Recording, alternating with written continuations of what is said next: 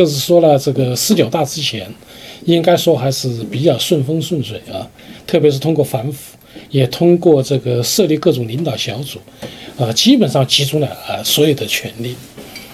但是很奇怪的是，十九大以后呢，我认为几乎每一个步几乎都错了，都走的都都有问题。这其中呢，有一个就是比较明显的就是修宪，修宪呢，应该说啊，出乎很多人的意料啊。好，没事。第二个呢，就是十九大的报告呢，啊，包括以后所做出的一带一路及相关的政策，又把国际社会也得罪了。嗯。啊，然后呢，又开始军队的清洗，现在呢，对官员，所以我感觉到了就是。习近平在，呃，就是一年的左右，他很成功的让所有人成为他的敌人，所以这一个就是，但是我在考虑的这个问题，我考虑的问题是什么呢？就是习近平怎么面对目前的格局，他怎么办？但是我感到非常奇怪的是，呃，在这种情况下，必须，呃，就是说，习近平集中了全部的权力，他必须要做做大事儿。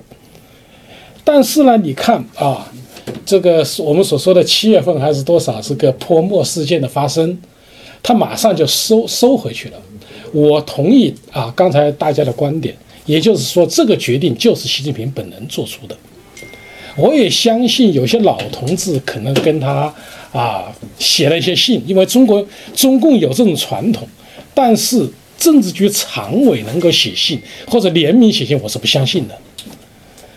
那么就带来一个问题，再一个就是关于民营企业，我我想大家也注意到了，其实习近平的政策里面就是做大做强做混民营企业，他实际上确实想控制民营企业发展国有企业，这是这是他的初心，但是当民营企业就吴小平的一篇文章，居然就啊开始跟民营企业套近乎，就是说其实我们都是兄弟啊，我们都是一伙的，家人啊，都是自家人。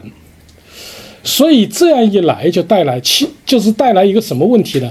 问题没有解决，相反呢，他的形象给人给人一种模糊的这种状态。所以我在怀疑一个问题，因为我一直说习近平是新极权主义，就是毛泽东的极权主义的变种，甚至类似于纳粹啊，或者说法啊法西斯的那一种状态。但是我们发现习近平不黑。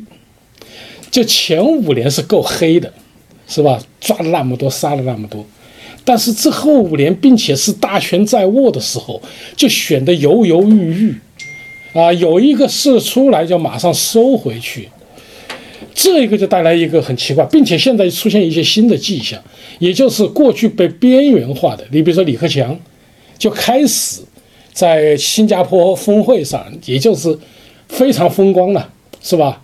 谈笑风生呢，还有很多人，包括啊温家宝啊等等，都都都开始出现，包括朱镕基前不久到清华大学，啊啊哦是北大北大光华学院等等，所以这一系列事情都告诉我们一个问题，也就是说，习近平其实陷于一种非常危机的困境。大家可以想象，就是说，你集中了权力，你杀了那么多人。你树了那么多敌，你现在如果你不动下去，这麻烦大了。我们说极权主义，极权主义，但是极权主义必须有一几个鲜明的特征。第一，必须有个人崇拜，如果没有个人崇拜，是谈不上极权主义的，因为极权主义的本质就是群众运动。没有。第二个呢，没有一种连续性的运动或者斗争。所以我在看待这些问题的时候啊，我就想呢，就是说，习近平有没有一套完整的战略，是值得考虑的。也就是说，呃，习近平在上台之前，曾经可能有密使几个朋友啊商量过，也就是类似于隆中对可能搞过，但是面对着复杂的巨变的形势，他又发生了一些变化，他也不知道怎么去做。所以这样呢，我觉得习近平实际上是是非常危险的。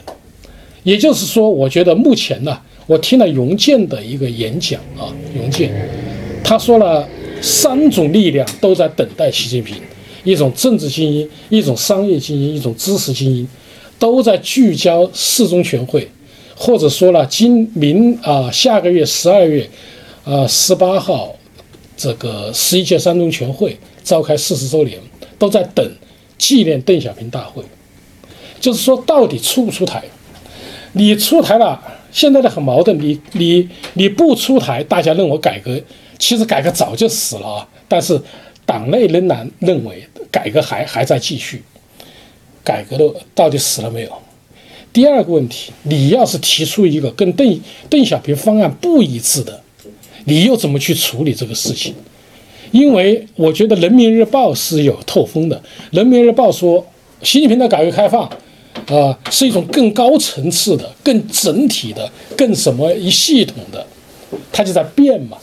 但是呢，被大家一打，他又回去了，就没有下文了。所以现在啊，我觉得习近平确实在矛盾之中。这个矛呢，既可以说是啊矛盾论的矛，也可以说是毛毛泽东跟邓小平。所以我说，毛泽东的坑他他爬不出来，邓小平的山他也翻不过去，他就陷在这个之中了。好，怎么办？我觉得，如果习近平不发动一次军事政变，或者说不对一些人采取一种强硬的暴力措施，习近平非常危险。但是我们似乎又看不到目前这种迹象。好，我们就想，如果习近平采取了军事措施，把很多有政治不同见解的人都控制住了，或者说我就是要走毛泽东的，要走集权主义。用斯大林的强行的肃反，类似于肃反，对知识分子进行反右。如果他强行这样做了，他带来一个问题，就是习近平军权他是民意军权，他没有军功，他实际上自己心里啊是虚的。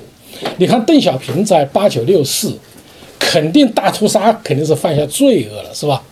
但是邓小平他是敢杀人的，原因是什么？经历过。从死人堆爬出来的，他知道死是个什么概念，而习近平没有经历过这些事儿。但是习近平的性格里面有粗暴、蛮横，或者一种心胸狭窄这个问题，也积聚在心里。我就始终不理解你为什么不用王岐山呢？王岐山经济上他也是通的，政治上也是通的，他应该说治国之能臣。我把王岐山说为就是曹操式的人物嘛，对不对？但是他又他又放着像花瓶一样把他供着，你供着你干嘛给他一个终身制？你不是这也不知道为什么，所以整个行为就选择习近平了，呃，确实不是一个雄才大略式的人物，他的整个就是犹犹豫豫，不知道到底要干什么。你比如说这一次在 APEC 会议上，是吧？你跟彭斯两个人对，这没问题。对不对？你发表你的演讲，我发表我的演讲，但是没有必要去派人到人家什么外交部办公室去强行要求修改什么东西，是吧？等等，就是你看人家李克强说我不用稿子啊，我就是这这个自由发挥啊，我用心说话，两者形成鲜明的对比。好，我是说，第一，习近平如果用强行的手段，那么他有一个问题，就是甚至。在这个过程中，他能不能自保，我不知道，这是第一个问题。第二个，如果说他不采取这种形式，那么继续保持目前这种优柔寡断的状态，各方的反动反对势力都在改革、保卫改革开放的旗帜下聚集起来了，面对着一个孤家寡人，他是多么的危险。身体的问题，焦虑不安出问题了，被被干掉了。或者说不干掉，但是你想那么多人被他被他干掉或者迫害，这这是一种巨大的反反动势力、反对势力，并且这种势力会制造各种事端，对不对？比如说经济上，我跟你，这就是说他这个链条本来就是脱节的。我们可以想象毛泽东时代，毛泽东时代他是真心的，你说戴袖章的大妈们呢，他是真心相信的。所以说，你这个台湾间谍没办法搞，得赶快撤回去了。但是现在真的不一样，所以在目前这种状态下，也就是我觉得啊，四中全会或许是一个分水岭，我们需要观察。第二个呢，如果习近平不采取淡然的措施，当然淡然措施我指的不是好事啊，淡然措施有可能导致中共翻船，但是如果不采取，他个人非常的危险。那么就有一种可能性，种种原因，习近平失去权力，那么被别的派系所取代。但是不管怎么说，对中国是个巨大的伤害。那么新的这一批人又会在改革开放的旗帜下，会达成一种新的平衡。这个国家的机器又开始在运转。但但是我说的要要有一条，就是说人民的要求不仅是邓小平的改革开放，应该要走得更远。所以在这种情况下，我觉得经济会出明年经济是会出问题的，是吧？各种力量，包括可能要说的代表应该是房地产。目前你看北京房价就已经开始落了嘛。如果房价出了大的问题，房价出问题，肯定是整个经济，包括啊企业企业的债务显现，银行的不良资产。再其次，谣言。你看，我们我们可以想象一个问题啊，我不知道大家思考没有？我们说那个啊，PNG 啊，DNG，DNG，一个辱所谓的辱华事件。呃，你说那个模特叫辱华吗？我觉得真谈不上。因为老外觉得筷子好玩，他他不懂这些东西，不懂中国文化。那一个家伙呢，辱不辱华？当然辱华。但是我们可以想，他毕竟是个人的言论，是不是一个合伙人的言论就可以代表一个公司的言论？不一定。我们会发现一个奇特的现象，就是在美国，你不能骂个人，你不能骂种族，但是你可以骂总统，你可以骂美国。天天世界上的人都在骂美国，从来没有说谁说辱美，对不对？我们就为什么那么玻璃心？好，大家说玻璃心，我们爱国啊。那么我就提个问题：如果说这么一件事儿就能够引起这么大的风波，这个国家不正常。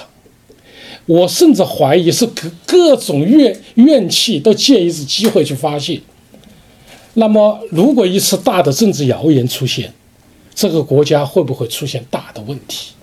所以，我总的来说就是，中共目前，特别是，呃，就是严华写的一篇文章，就是这个戊戌年，戊戌年呐，确实是一个不同寻常的年，这一点是要是要出事、出要出问题的，要么就是大变，要么就是出问题。所以说呢，今年底或者明年，我觉得是。可能是中华民族一个转折的年代，呃，无论当然最终的突破口，我认为还是会从经济上，因为老百姓呢，最大的问题倒不是政治问题，它是经济上你不要动他的奶酪，所以说经济要出问题，比如说某个地方出现挤兑，突然出现了大的这一种谣言风波，在这种情况下，又各种势力又相互交替。但是最终呢，当然我并不相信说共产党就完了，即使不完，也叫杀人一万自损三千吧，也是受到很大的伤害。所以中国的改革，中国的向民主化的进程会有一个大幅度的推进，这就是我的看法，好吧？谢谢各位。讲得非常好，因为我和张杰在这儿做过一些节目，我们感到呢，确实。这是一个最好的时代，这也是个最坏的时代。无论从明年经济的滑坡会导致什么结果，我们都是拭目以待的。当然，我们都很爱这个国家，很爱这个我们从这里出生的